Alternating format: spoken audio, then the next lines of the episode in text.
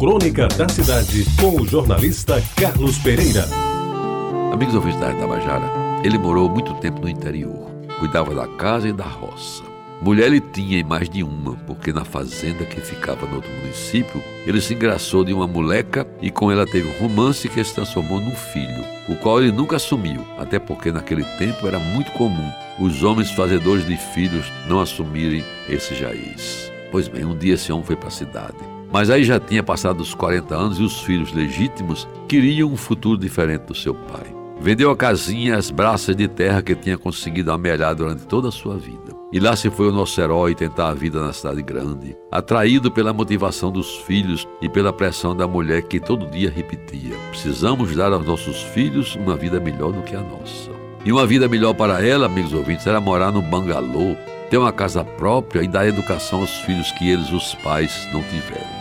Sequer aprenderam a ler, e os meninos, todos três, com menos de 10 anos, ainda não tinham ido à escola. Aí ele fez o pacote completo: casa, roça, a vaca que dava leite e o casal de cabritos que dava crias e de vez em quando matava a fonte da família. Foi tudo vendido ao dono da fazenda vizinha, onde o menino, que também era seu filho, não teve o direito de participar. Pois bem, Chegou na cidade grande quando um novo conjunto habitacional, financiado pelo então BNH, estava começando a ser construído comprou uma das primeiras casas da rua principal e, no lugar da garagem, que ele não tinha carro, montou uma vendinha para oferecer aos poucos habitantes frutas, verduras, legumes e galinha de capoeira que tinha trazido do interior. Botou os meninos na escola e eles foram dando a resposta que ele queria. Aprenderam a ler e a escrever, foram passando de ano enquanto ele e a mulher cuidavam da casa e da venda, que prosperava pois só comprava e vendia à vista. Os meninos foram crescendo e atingiram o degrau maior, o da universidade. Ele, ficando velho, só sabia escrever o nome porque tinha que ter o título de eleitor. E os garranchos que formavam sua assinatura se tornaram uma preocupação permanente para ele.